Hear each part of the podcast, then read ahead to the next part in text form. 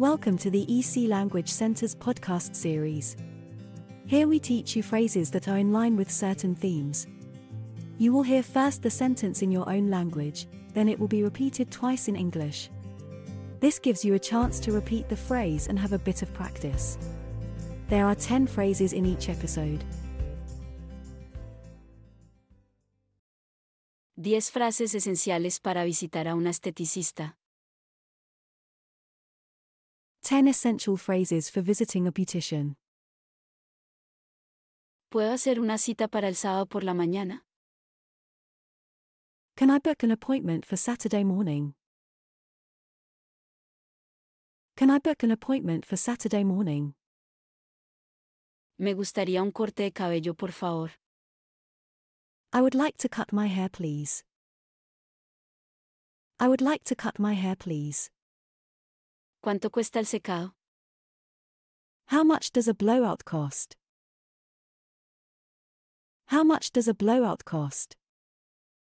¿Puede recomendarme un tratamiento para la piel seca? Can you recommend a treatment for dry skin?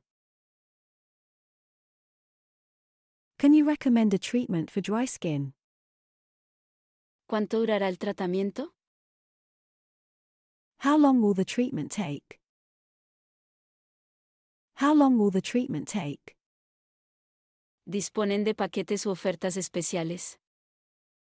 Do you have any packages or specials? Do you have any packages or specials? ¿Este producto es adecuado para pieles y cabellos sensibles? Is this product suitable for sensitive skin? Is this product suitable for sensitive skin? ¿Puedo ver una muestra de su trabajo?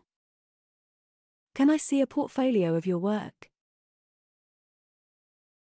Can I see a portfolio of your work? Soy alérgico al sulfato, ¿este producto la contiene? I have an allergy to sulfate. Does this product contain it? I have an allergy to sulfate. Does this product contain it? Gracias, estoy contento con los resultados. Thank you, I'm happy with the results. Thank you, I'm happy with the results. If you have enjoyed this podcast, please follow us to hear more in the series. Visit www.ecenglish.com for a list of our courses.